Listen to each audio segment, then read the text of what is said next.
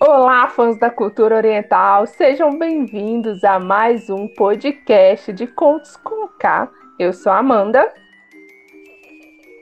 Olá, meus caros, minhas caras, eu sou a Maju Rivevo e estamos aqui no 11 episódio da primeira temporada de Contos com K. No Japão, as estatísticas mostram que morrem mais pessoas vítimas de acidentes automobilísticos do que por violência. No país onde proliferam histórias sobre yokais, com seres sobrenaturais, e yurei, que são fantasmas, o fato gera muitas lendas urbanas ligadas a essas tragédias, conhecidas como encruzilhadas da morte.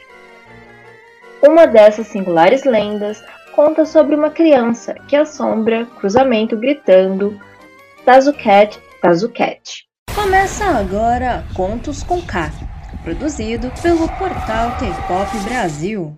Hum, voltamos e eu já volto falando que encruzilhada me lembra muito despacho. Você já viu muito despacho nessa vida, Júlia? Não, mas me lembra. Né, quer dizer, quando passava em frente a algum cemitério, sim.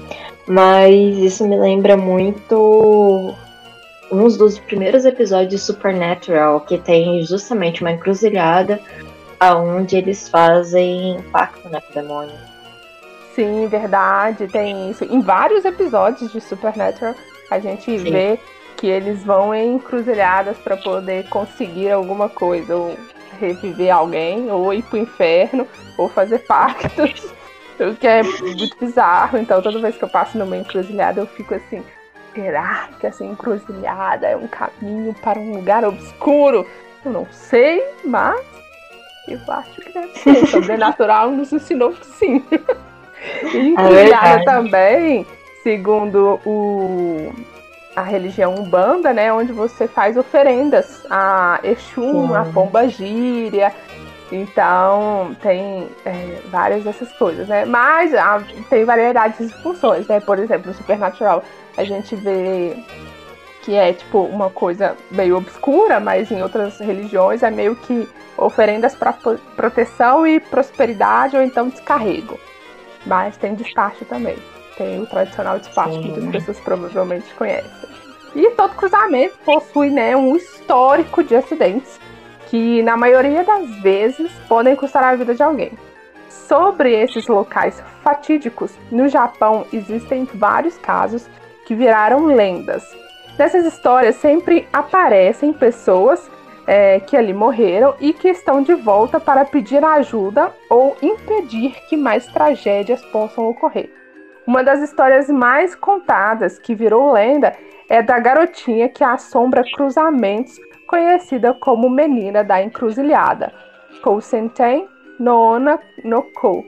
Acredito que é dessa forma que se pronuncia, mas eu não sou uma expert, né? Nós não somos fluentes em japonês. Não somos fluentes em japonês, então a gente está tentando. A lenda conta sobre uma criança que, ao brincar sozinha em seu quintal, foi atropelada ao tentar pegar sua bola, que havia caído na rua. Conta-se que toda vez em que um motorista ultrapassar os semáforos em alta velocidade ou infringir as leis de trânsito, a garotinha fantasmagórica aparecerá em sua frente gritando: Tezuket, Tezuket, que significa socorro. Não sei se a pronúncia é bem assim, mas a gente tenta. Isso, ocasionalmente, provocará um terrível acidente. Existem várias versões da lenda, né? Que dizem que ao provocar o acidente, a menina tira a vida do motorista pensando trazer a dela de volta. Outras, no entanto, né, dizem que ela apenas provoca o acidente, tentando pedir ajuda ou ainda que a criança busca alguém para lhe fazer companhia, o que é algo muito perigoso, gente. Assombrações gostam de companhia. A gente tem que pensar por esse lado também. e a outra versão da lenda diz que uma família viajava para um final feliz ali de semana, né?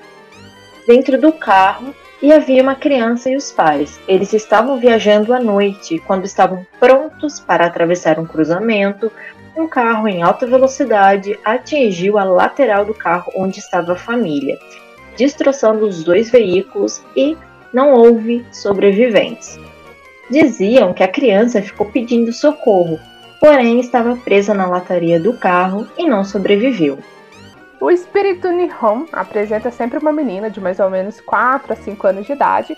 Ela usa roupas brancas e a sua pele é pálida como a neve. Seus cabelos ficam caídos em seus olhos, assim não deixando que os motoristas possam vê-los. Então, né, vocês já fiquem avisados. Não queiram pagar de Velozes e Furiosos no Japão, porque as consequências podem ser desastrosas. Não achem que vocês podem ser um Dominique Toretto. Então não façam isso, é muito perigoso. Não Por façam favor. drift. Drift é muito perigoso. Deixem apenas para os profissionais. É verdade, deixem apenas para os profissionais. E é isso aí, gente. É desse jeito que a gente vai se despedindo aqui deste episódio de Pontos K. Não se esqueça que se você gosta também de K-pop, a gente tem um podcast, o K-Pan, em parceria com a Jovem Pan BH e o K-Pop Festival. E a gente também tem notícias da semana nas melhores plataformas. E além disso, a gente tem um site maravilhoso www.portalkpopbrasil.com que lá você encontra todas as redes sociais em que nós estamos. Então, não se esqueça de ir lá, de nos seguir nas redes sociais, mandar aquele recadinho pra gente bater um papo bem maneiro. E é isso aí. A gente se fala no próximo episódio.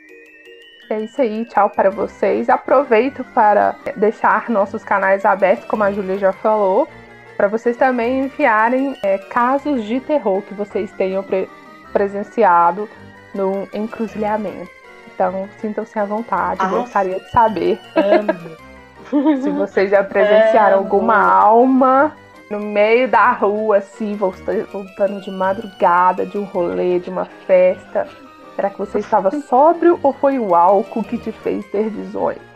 Então, mande pra gente, fale pra gente o que você já viu. Eu já vi uma vez uma alma andando perto de um cemitério, mas eu não sei. Pode ser que eu estava Às vezes era só uma pessoa de noite. É, às vezes era só uma pessoa, era um álcool falando mais alto. Talvez. Verdade. nunca se sabe. não saberei nunca. Não vou, não vou ir lá de novo pra testar a realidade. Pra ver o que, o que é fato e o que não é. então é isso aí. Até ah. o próximo episódio. Bye bye.